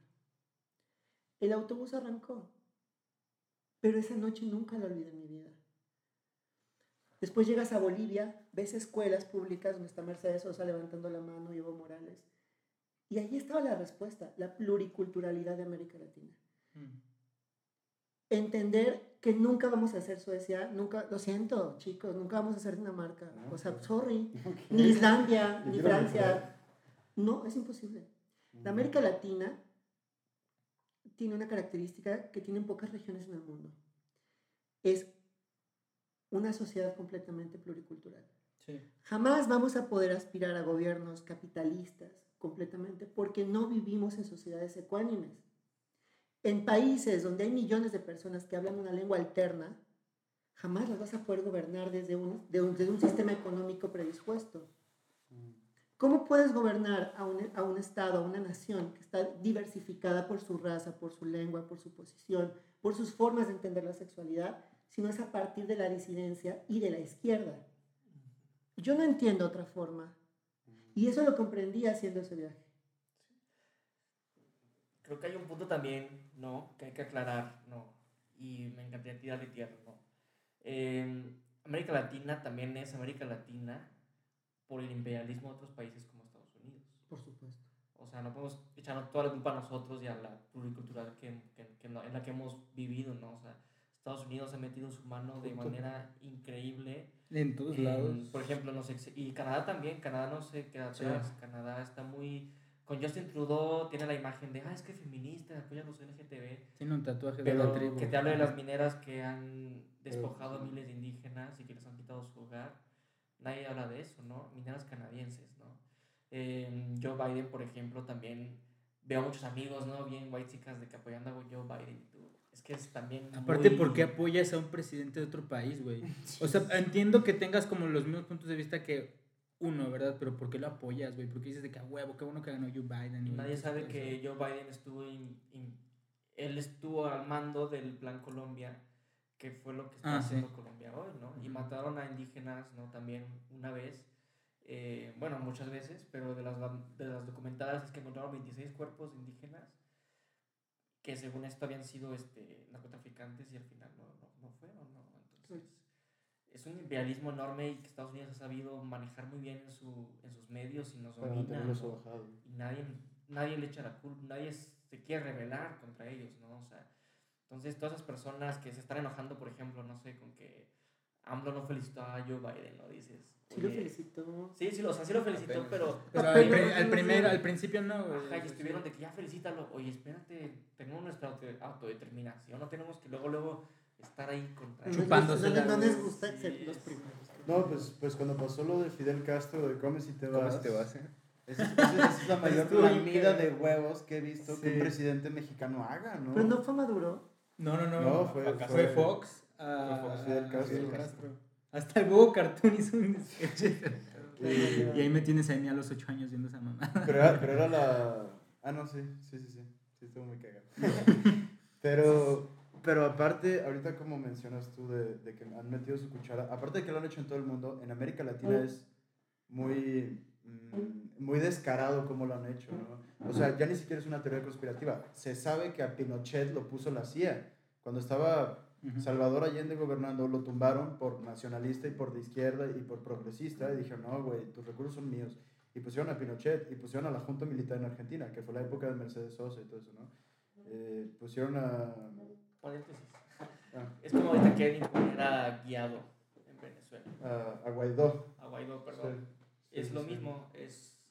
Detrás de ellos están los gringos, ¿no? Exacto. A Stroessner en Paraguay, a- o sea, pero eh, es, ni siquiera te digo, es una teoría conspirativa, es, es algo que se sabe, ¿no? O sea, Claro. la CIA se metió, pues lo que platicamos hace rato de Irán, eh, que, la, que la forma en la que están gobernando ahorita, eh, bueno, más bien, eh, la forma en la que eh, estuvo el rey de Irán lo instauró también los gringos, ¿no? O sea, entonces son, es, es puro títere, pero es, es, es muy curioso también lo que pasa eh, socialmente de cómo los gringos están orgullosos de eso, ¿no? O sea, están orgullosos de que sus soldados vayan a otro país a matar gente o, o, o, o que hagan esto, hagan el otro, y ellos están orgullosos, o sea, son héroes, ¿no? Y tú dices, güey, ¿dónde está lo heroico de ahí? Lo heroico sería que otro país invadiera el tuyo y entonces tu gente lo protege, ah, pues órale, va, héroes Sí. nacionales. Pero tú estás yendo a Vietnam, güey, a, a Irán, a Irak, a Siria, a, a- a Li- a Libia, etc. Y, y es como de, de alguna razón, o sea, la gente dice así como, no, no entiendo por qué, pero está bien este pedo, ¿no? Claro. Y eso es, eso es algo que se me hace bien cabrón, como la gente ni siquiera cuestiona el, ¿por qué, por qué nuestros hijos van allá, no? O sea, ¿cuál es la necesidad de hacer eso o hacer lo otro? Ni siquiera lo cuestionan. Y es algo cultural, ¿no? Es algo social de... 100%. Y, y une, por ejemplo, a todas las razas, ¿no? O sea, los negros gringos que van a pelear están orgullosos, los blancos también, los irlandeses o los rednecks o los estos o los aquellos, los latinos. Pero también depende, por ejemplo, no sé si viste The Five Bloods. Ahí los negros no estaban orgullosos de ir a Claro. Vietnam, güey. Ah, pero, pero, De hecho, Mohamed Ali, se pronunció a- en contra de... no, de hecho lo querían mandar y, él, Y él di- dijo, y él dijo que "Nel". no, y le quitaron el cinturón de campeón por haberse negado y lo volvió a ganar un mes después. pero... Varas. Y, y está chido que en esa peli sí mencionan eso de venimos a matar gente cuando nuestro país nos están matando a nosotros. ¿no? Sí. Pero, pero ahorita yo creo que ya no tanto. Ahorita ya hay Ah, bueno, sí. negros, latinos, judíos. Güey, pues. Kanye West, güey, que ama a Trump. O sea, ¿qué pedo con eso, güey? O sea, rapero. Sí. No, no estamos imaginando. Pero, y, y lo ama. Y, y- no solo lo eso. Él dijo públicamente, o sea, tú, sabes que es negro, ¿no? Él, él- Nah. no, no, no, aguante, pero es que él, él dijo que la esclavitud Ah, sí. que habían vivido los negros se la merecían. O sea, ¿cómo? Y hay gente que se la mama. O sea, su, su- su- Y es un, Es un dios, músico según bastante Pero es que siempre está tratando Ah, de, es que sí es de muy buen decir músico, algo, ¿no? sí es It's muy trying to prove a point. O sea, Sí, siempre sí. está, o sea, si ir con, y si tener el apoyo de Trump es como hacer que todos se enojen y que le, tenga- le llegue atención, lo va a hacer. Es que él es un siempre güey enfermo por atención, güey. Sí, siempre es así, así es como yo que, lo veo. que, que yo siento que eso ahorita también se está dando mucho, ¿no? Porque ya no ama a Trump, ah, porque ya se puso en carrera con la presidencia, Claro. que tuvo Ah, sí. como 600 Ahí mil quisiera votos. preguntar, por 60 mil. ¿Qué pedo con eso, güey? Eh, 60 ahí tenemos casos de que entre la misma minoría hay unos que oprimen, o sea, siendo minoría, ¿sabes? O sea que, Ah, por sí. ejemplo, cuando los negros, algunos en la historia de Estados Unidos empezaron a tener derechos, había unos que tenían, había negros que tenían esclavos a negros, ¿no? Sí. Ujú. Tú como antropólogo, ¿qué nos puedes decir de ese fenómeno? Fíjate que me estoy acordando de algo ahorita que los escuchaba. Yo estoy de acuerdo que, que- que- yo creo que Estados Unidos nos queda muy cerca y es como el ejemplo más próximo.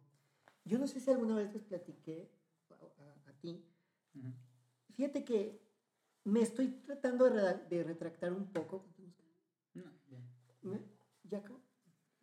Ah, me- quizá me voy a retractar porque yo dije que las sociedades cambian, pero cambian muy lentamente.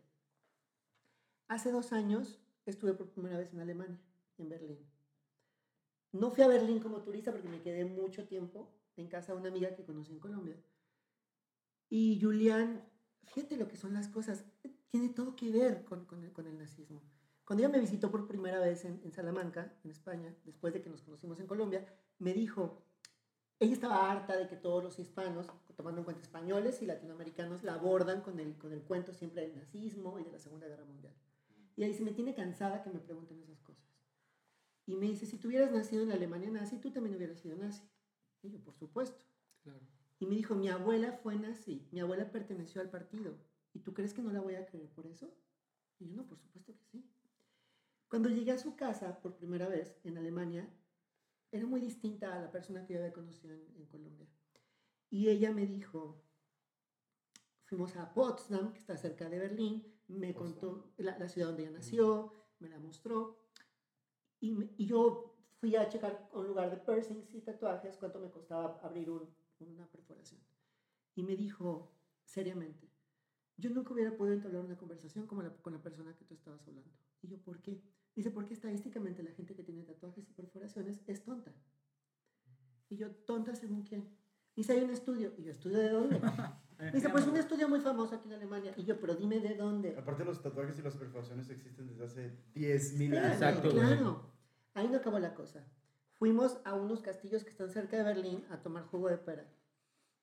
No sé por qué digo del jugo de pera. sí, y cuando íbamos en el auto me dice, yo nunca volvería a tener una relación sentimental con un latinoamericano. Y yo, ¿por qué? Me dice, porque están locos. Me dice, ve cómo las mujeres cubren a los niños, ve cómo los tratan. Yo quiero que mis hijos nazcan en Alemania, sean educados por profesores alemanes, que sean atendidos por médicos alemanes y en una cultura alemana. Y yo, ay, amiga, qué drástica. Me dice, de hecho, yo, pues si tuviera una pareja de otro país, tendría que ser del norte del país, del norte de Francia, del, del sur de... Chisma más no poder. Totalmente. Ahí no acabó la cosa. Cuando fuimos a casa de sus papás, estaban unos albaneses, estaba un chino y estaba yo. Nos tenían los lugares estipulados a todos. Y la mamá nos dijo, los invité a mi casa para que coman comida alemana y aprendan a comportarse como alemanes en Alemania. Hicieron un juego de mesa alemán, luego un juego así como en el pasto. Y la señora, espero que hayan aprendido a comportarse como alemanes. Para mí fue muy duro porque me di cuenta que mi amiga había sido creada por, por- por una familia que en otro momento fue nazi. Mi amiga heredó el mismo, la misma educación. Una educación que ya no se llama nazi, pero es exactamente lo mismo. Y ella realmente creía todas estas cosas. Entonces yo le dije, amiga, ¿y por qué eres mi amiga? Me dice, tú vienes a Alemania porque, porque puedes. Entonces no eres como la gente de tu continente. Mm. Entonces, y eso fue hace dos años en Berlín. Pero esa no es la historia de Berlín. Después yo salí a la calle, después fui a Neukölln, fui a, a Bergaín, fui, recorrí la ciudad y me di cuenta que Alemania es otro país. Berlín se transformó en otra ciudad. Esa ciudad nazi, antigua, etc., ya no es la misma ciudad de hoy en día. Se respira un aire de libertad, hay gente que se ha transformado. Ese es el ejemplo de que una sociedad se puede transformar. Pero pasaron 70 años, bueno, 75 años. Y tenemos que esperar 75 años para que las cosas cambien entonces. Porque ellos, me queda claro que mi amiga es un, es un, es un porcentaje muy bajo de la población alemana que heredó el nazismo, pero no es nada comparado con toda la libertad que existe en Alemania y la igualdad que se ha construido. Sí, eso es como en, en su casa, ¿no? O sea, Claro, su casa sigue siendo el Reich. exactamente, Pues como los conservadores aquí en México. totalmente. Entonces, chicos, pues, ¿se cambia o no se cambia? Y hay gente que critica, por ejemplo, los instrumentos de cambio que yo diría que son, por ejemplo, la marcha, ¿no? Ujú. La protesta de mu- musical, ¿no? O sea, con la música, ¿no? Y la gente se queja de las marchas y dices que generan tráfico, pero van a, o sea, van a cambiar mucho más allá, ¿no? Las mar- ¿Cuáles marchas? Por ejemplo, eh, la marcha feminista es muy criticada. ¿Tú qué piensas de eso? Yo estoy a favor, ¿no? O sea, lo- los cuadros de historia o los monumentos que destruyen, entre comillas, son para recordarnos quiénes somos, Exacto. ¿no? Es arte que nos recuerda dónde estás viviendo. Y si un extranjero llega a México con la ciudad grafiteada, en su arte grafiteado es porque nos está diciendo que, que algo está mal, ¿no? Y está bien que lo sepan, ¿no? El arte es para eso, para expresar algo, para expresar una lucha. Pero estás hablando de la marcha como una, como una expresión artística o como una forma de, de transformar. Yo creo que va de la Ambas. ¿no? Ambas. Porque el arte, pues va de la mano con la protesta. Es, lo- es como lo que tú lo- nos inculcaste mucho en el curso de investigación, que el arte es todo aquello que genere un sentimiento humano, ¿sabes? Y, y el sentimiento de protesta, el sentimiento de, güey, estoy harto de esta pendejada, güey, pues, o sea, si, si hace que despierte un sentimiento en otras personas, a mí se me hace algo muy artístico. Pues yo creo que eso que dices, bueno, creo que te referías como a que grafitearon como el Ángel de la Independencia o las puertas de las catedrales. Pues creo que lo puedes ver igual pues, en el muro de Berlín, ¿no? El muro de Berlín está Exacto, todo güey, grafiteado. exacto. Y ahorita la gente va a ver el muro de Berlín y Ujú. ve y es un- algo histórico.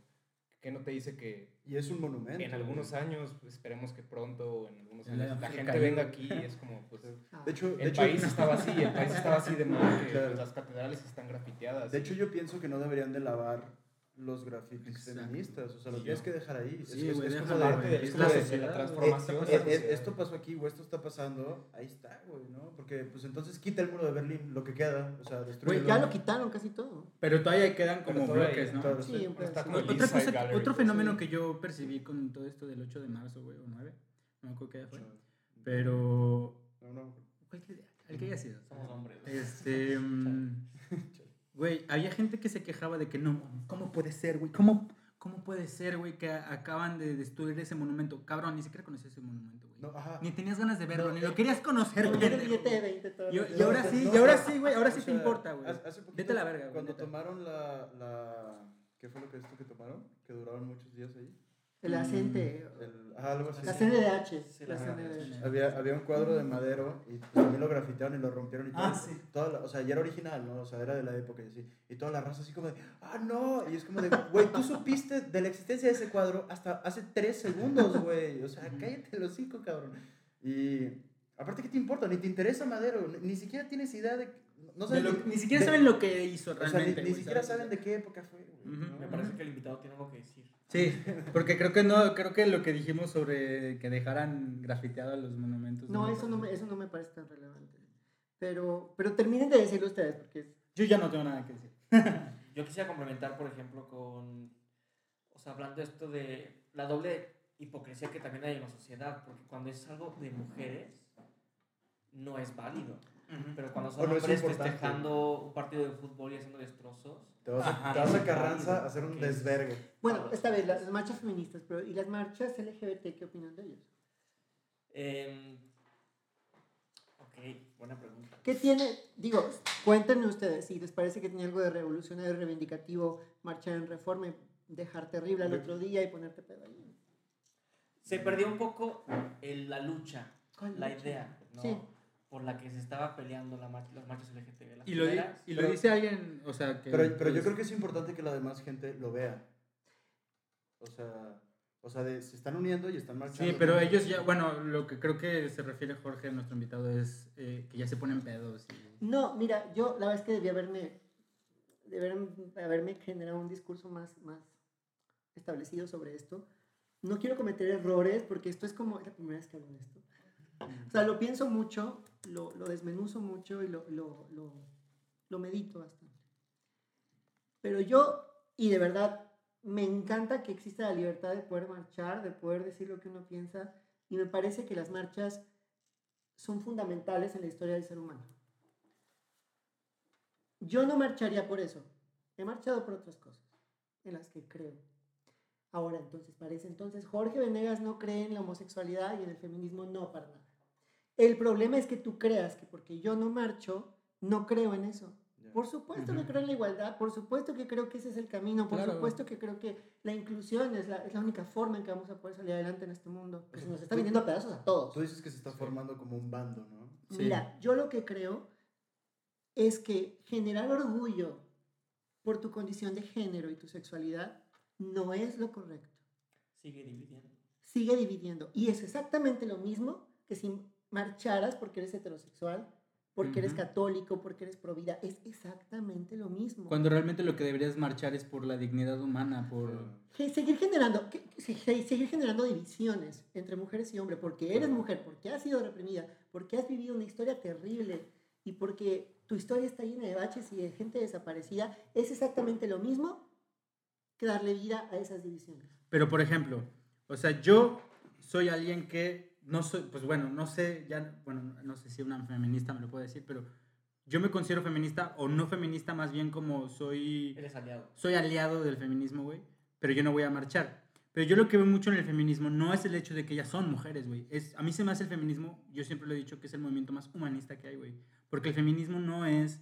eh, Solo para la mujer. Exacto, el feminismo también nos ayuda a los hombres, güey. El machismo está de la verga, güey. Claro, ¿Sabes? El machismo no solamente afecta a las mujeres, afecta a los hombres, güey.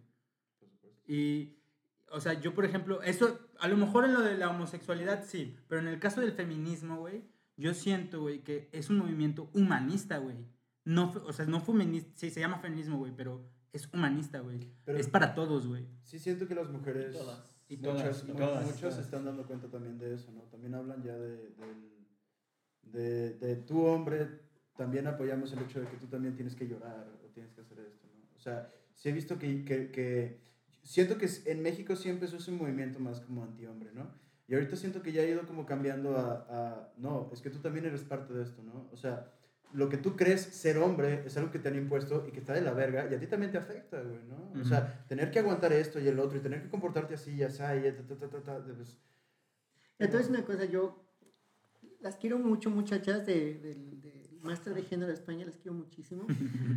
Pero mis compañeras, cuando yo llegué al, al- al salón, el primer día de clases gritaban en España, eh, aborto porque me sale del coño. Y luego grafiteaban cosas, grafiteábamos cosas que decían, únete al Chocho Power. y yo un día les dije, chicas, cuéntenme cuál es su sufrimiento. La pasan terrible. Porque discúlpenme, pero Maura y mis otras compañeras y amigas mexicanas les pueden contar una historia del feminismo muy distinta. Perdónenme, pero ustedes no saben lo que es eso. sí, claro. Nunca las han violentado, no saben lo que es salir en la noche y no poder llegar a sus casas. No quiere decir, me dicen, sí, pero hace 50 años las mujeres, yo sí, hace 50 años, hace 50 años, pero no ahora. Claro, también nosotros estamos hablando desde la posición de hombres, no hay ninguna mujer aquí. Claro. Si yo quisiera, Sí.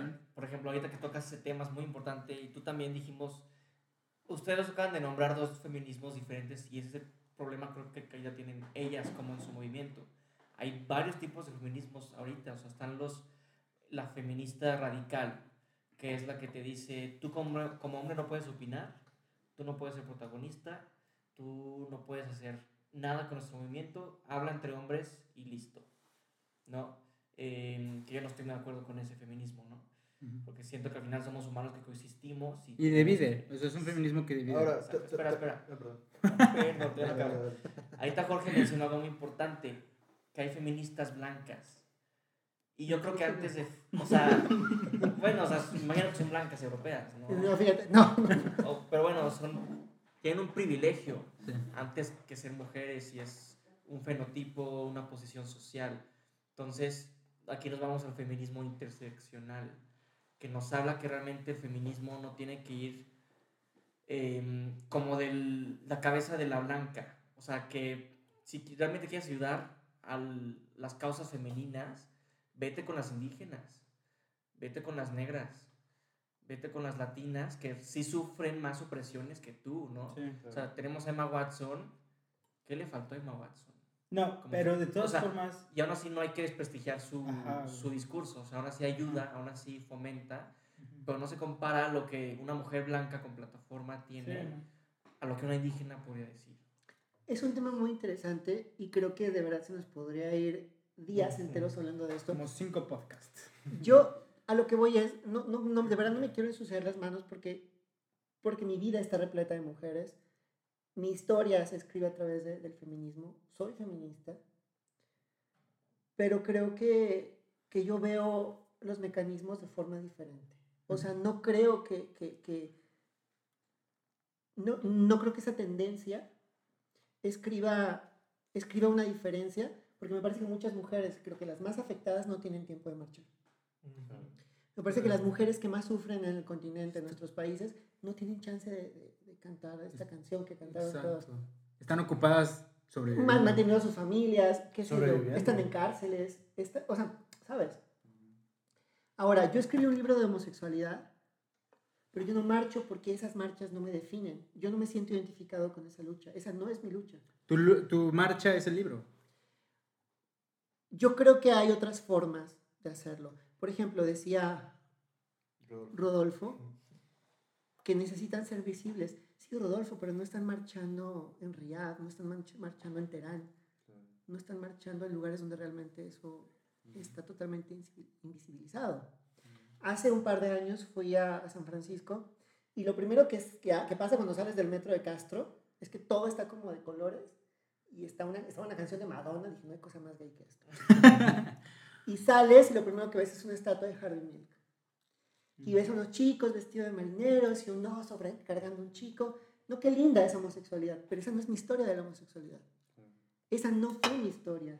Yo sé que Harvey Milk revolucionó y sé que lo que pasó en San Francisco influenció todo, todo el movimiento a nivel mundial, pero es que yo no me leí allí. Yo te puedo contar otra historia. Sí. Juan no estaba marchando en la Ciudad de México cuando lo mataron. Claro. Es que la, la, la homosexualidad no solamente, bueno, yo no soy homosexual, pero, pero siento que la homosexualidad no solamente es por el hecho de ser homosexual y es universal, sino también es, tiene que ver mucho en la cultura en la que te desenvuelves, Por supuesto. ¿sabes? O sea, no es lo mismo ser homosexual en Canadá, güey, que ser homosexual en la Huasteca. No En la Huasteca. lejos, no mismo ser homosexual en la capital que en Río Verde. Ajá, exacto. Totalmente, totalmente. Yo, eh, ya lo leerán en el libro, pero a mí me encarcelaron, me encarcelaron por ser homosexual en Marruecos. Ah, sí. por poco ni la cuento. o Buena sea, historia. Pues cuéntala, cuéntala, cuéntala del podcast. Sí. Claro. No, Claro. No, sí, por favor, cuenta la historia de Marruecos. A un resumen. No, cuéntala. ¿Cuánto le falta para el podcast? Usted cuéntala. Creo que vale la pena, ya con eso podemos cerrar. Pero... Bueno, Sí. Sí. estaba yo, me encontré un boleto por 5 euros para volar a Marruecos, desde Málaga. Iba con una amiga mexicana que me fue a ver y estaba embarazada. Entonces decidió viajar, eh, independientemente de estar embarazada. Claro, ya no podíamos echarnos el porro, ya no podíamos ponernos borrachos, pero bueno, hacer unos cambios en el viaje estaba bueno. Eh, era mi cumpleaños, estábamos en Tetuán, al norte de Marruecos. El protectorado español, ¿no? Sí, lo que era el protectorado español. ¿Ah, ya no es? No, ya no. Y, y Melilla y... Pero Ceuta y Melilla están en otro punto. Ah, Tetuán, Tánger, todas esas ciudades ya son marroquíes. ok. Entonces yo buscaba una chela para poder festejar mi cumpleaños, pero nadie me vendía cervezas. Fuimos a Chefchaouen, que es esta ciudad azul donde vivían muchos judíos sefardíes, y nadie me vendía alcohol. Estaba, tenía la me veo igual que ahorita, o sea, ya estaba madurito. Entonces mi amiga me dijo, bueno, pues ni modo, no se puede, yo perfecto. Cuando volvimos a, a, a Tetuán, yo me volví a meter a la aplicación para conocer chicos. Claro que en Marruecos la homosexualidad no es tan penada como en otros países, pero sí es ilegal. Sí, sigue siendo Islam. Exactamente. Son latigazos, meses de cárcel, pero bueno, no es pena de muerte. Digo, por lo menos. Por lo menos, sí. Entonces, un chico empezó a platicar conmigo y me dijo, oye, eh, yo te voy a enseñar dónde venden cerveza, yo te voy a llevar a los lugares, es que no sabes porque no eres de aquí, pero hay lugares donde te la puedes pasar bien. Y él, es, él era árabe. Él me dijo que era marroquí. Y al día siguiente lo vi en el punto que me dijo, tenía un carro enorme. Cuando me subí me di cuenta que tenía unos lentes Dolce Gabbana y estaba lleno de joyas. Cuando se quita el- los lentes, ya había arrancado el auto, estaba completamente maquillado. O sea, con sombra, labial y demás. Iba fumando porros de mota diluidos con tabaco. Pero uno tras otro, tras otro, tras otro. Y al mismo tiempo iba rezando. La verga, qué pinche combinación. Hablaba perfectamente Raro. español. Perdón, hablaba, completamente- hablaba perfectamente inglés. Fuimos a un Carrefour y nos dijeron que no. Fuimos a un bar y nos dijeron que no. Le dije, bueno, vamos a rendirnos. O sea, ya, en no los bares no chela". te venden alcohol. No, yo no sabía que era por el Ramadán que estaba próximo. Se cancela la venta de alcohol en todo el país. Sí, te tienes que Mm, desintoxicar. Si seas extranjero, no, no puedes. ¿Y entonces qué hacen los bares abiertos? Ah, pues para que vayas a tomar té o shisha. Sí, claro, no todo es alcohol. o sea, chai, ¿no? Sí, los hombres van y se echan café, o sea. Pues me dijo, confía en mí, tengo un lugar más al que te puedo llevar. Uno pregunta, ¿por qué no lee las señales? ¿Por qué Jorge no lee las señales después de todo lo que le ha pasado en su vida? Perfecto, no las leí. Llegamos a un barrio en el que había hombres con turbantes, con machetes, mujeres completamente cubiertas. Ya era otro Islam. Porque una cosa es en la ciudad y otra cosa es en las zonas rurales. Baja el vidrio, empieza a hablar en árabe con niños. Un montón de niños así, arriba del carro. No entiendo lo que dicen. esos niños le hablan a otros niños y esos niños a otros niños y se hace una hilera como, un- como, un- como así, como una comunicación en toda la calle. Como una favela. Como los niños de Game of Thrones, ¿te acuerdas? De la Como, como no viste Ciudad de Dios. Así venden droga, güey. Para esto, el carro era muy vistoso, su maquillaje era muy vistoso, todo el mundo nos estaba viendo. Yo estaba muy asustado. Después de media hora llegan los niños con una caja de cervezas. Cerveza ilegal, por supuesto. Arranca el carro, nos vamos a las afueras de la ciudad. O sea, tú eres en desmadre por chévere, güey. Sí, qué horror, qué horror, qué, qué- qué- de verdad, qué, qué, qué inmadurez la mía. Y nos fuimos al mar abierto, a la playa, y me dijo, ya, tranquilo, tómate la cerveza. Él bajó una maletita, sus, sus, cigarros, estábamos bebiendo, en ningún momento teníamos las manos, o sea, juntos, no estábamos haciendo nada, estábamos en plan de amigos. En eso aparecen cinco caballos con policías, pero policías no tenían pistolas, tenían espadas. Sí, la... Sí. Y mujeres también. Eran hombres y mujeres, las mujeres cubiertas. Nos empiezan a rodear. Yo pensé en aventar la cerveza, pero pues no, ¿para qué la Ay, sí, ya no me estoy tomando la cabeza, así como, "Ay, no, no, no". Casi ni la probé, ¿eh? O sea. Entonces, él empezó a hablar con ellos en árabe, yo no entendía nada. De pronto él empezó a llorar y a gritar. Y en el piso se le empezó a correr todo el maquillaje. Un policía le puso la mano encima y empezó a embarrarlo. El maquillaje estaba. Eso era un espectáculo. Yo tenía un policía al lado mío, se veía buena onda y le dije, oye, ¿hablas inglés, español? Me hizo un poco de, de- de inglés. Y le dije, dime si estoy en problemas. Y me dice, sí, sí estás en problemas. Me dijo, ¿de dónde eres? De México. Me pidió mi pasaporte. Este güey empezó a quitarse los anillos, las joyas. Nos esposaron y nos mandaron a una jefatura. Yo no ubicaba dónde estaba. Obviamente no era Tetuán, era otra ciudad. Eh, nos metió en una celda. En la celda había gente pues en situaciones terribles y nos pasaron a, a donde estaban como los policías y me dijo un policía, ¿tú crees que puedes hacer lo mismo aquí que en México? Y le dije, no, la droga no era mía. Porque cuando abrieron de la maletita del muchacho, mi amigo, tenía pastillas, tenía jeringas, Mm. tenía toda clase de drogas. Todo un cóctel. Drogas que ni él ni yo nos hubiéramos sacado juntos nunca. Y tampoco era un dealer. El asunto es que eso pesaba 3 kilos. Nos mandaron a hacer la prueba del antidoping. La chica muy linda me explicó que por haber bebido en temporada religiosa en vías públicas eran 5 años de cárcel, que era lo que yo estaba haciendo. Pero él podía ascender hasta 18 años de cárcel por la cantidad de droga que tenía. Y yo era el cómplice. Su antidoping salió positivo, el mío salió negativo. Nos pidieron que nos quitáramos la ropa y que nos pusiéramos la ropa de la celda. El policía me dijo que yo tenía que llamar a la dependencia de México, a la embajada, para que me provieran de, de asistencia de un Ajá. abogado. Y en caso de que México no me respaldara, ellos me iban a dar un abogado. Un abogado árabe. Claro que en ese momento pensé, nunca voy a volver a mi país. Nunca voy a volver a México. Jamás voy a volver a México. Imagínate, mi amiga no fue porque no quiso. Pero si mi amiga ha ido conmigo, a ella le hubieran mandado una, una, una jefatura de mujeres. El güey estaba llorando, gritando.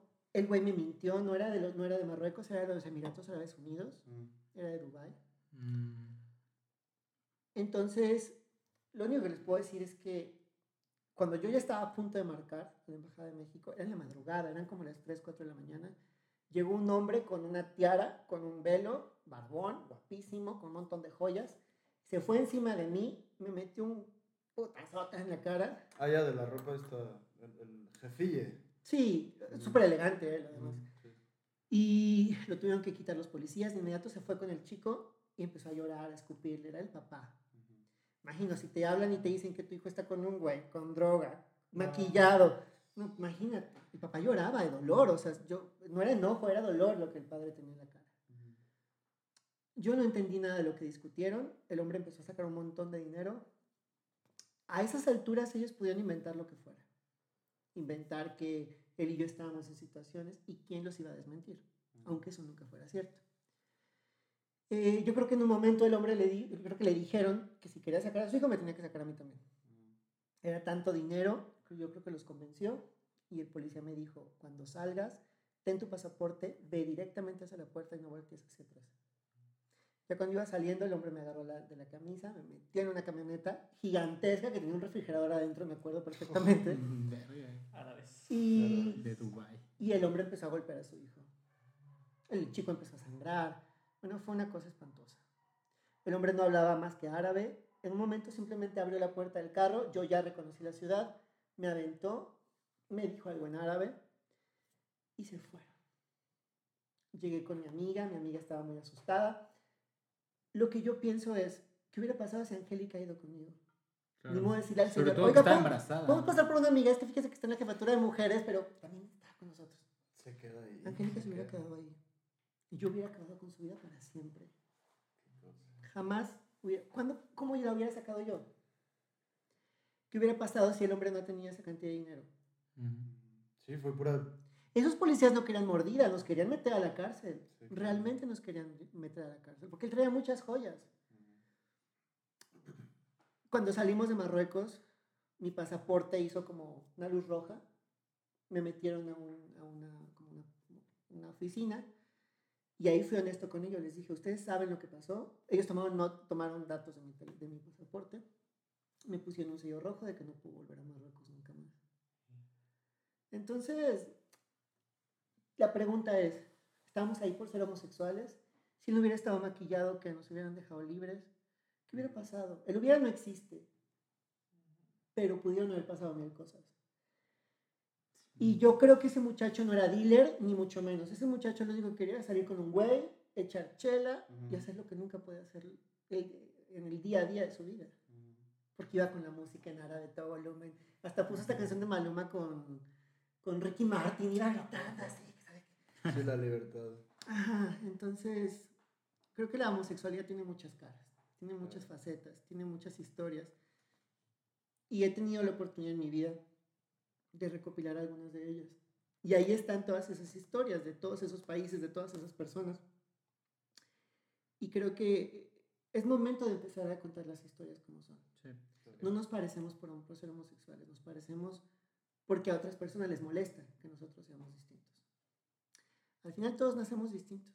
No, y aparte muchas historias que una persona homosexual pudo haber vivido pueden parecerse a las historias de alguien no homosexual. Por supuesto, O sea, finalmente todos sufrimos, ¿no? Y eso es también lo que siento que muchas veces nos une, ¿no?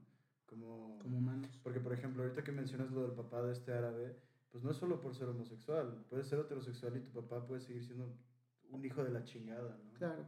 O sea, y yo creo que todas las personas, nosotros y las personas que nos van a escuchar y así, pu- pueden hablar horas y horas de sus papás, ¿no? O sea, del- y sobre todo de, como del, del papá. Bueno, no, quién sabe, también he escuchado historias de terror de mamás. Sí. Pero yo creo que todos pueden hablar de, no, güey, mis papás, pa, pa, pa, pa, pa", ¿no? Entonces, sí creo que como tú mencionas, eh, es importante recalcar eso de que lo que te une con, con, con otras personas, eh, digamos, homosexuales, no es la homosexualidad en sí, sino El sufrimiento. el, el Sufrimiento.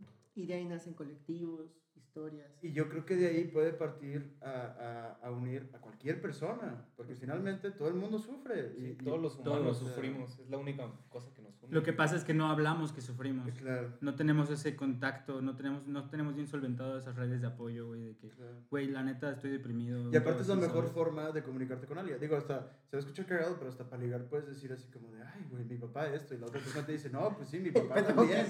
pero Eh, no, pues sí. Es vulner- vulnerabilidad. Vulner- ¿no? Claro. Que es el sexo. El Es la sexo única es manera de- Y, vulnerabilidad, y- y ¿no? finalmente todos los días me sorprende, o más bien nunca se me olvida, que, que no hay nadie que no haya sufrido, ¿no?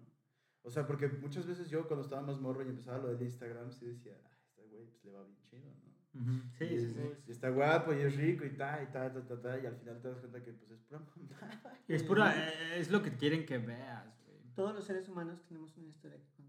Sí. Claro, sí. Absolutamente todos. El que diga que no está mintiendo o no la quiere contar. Pero todos tenemos una historia que contar. Y todas las historias merecen ser contadas, ¿no? Claro. Esa Pero hasta las personas más ricas o los más, o sea, hasta los hijos de la reina Isabel te pueden decir, ay, cabrón. O sea, Imagínate. y te pueden contar historias de terror. ¿sabes? No, y más, yo creo que más Más ahí. tenebrosas. Me acordé de la serie de The Crown.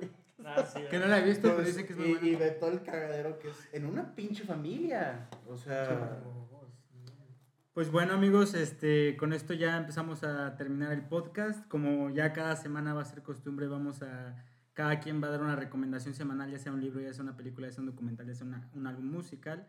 Este, pues empezamos con Jorge. Jorge, ¿qué tienes que recomendar a la audiencia?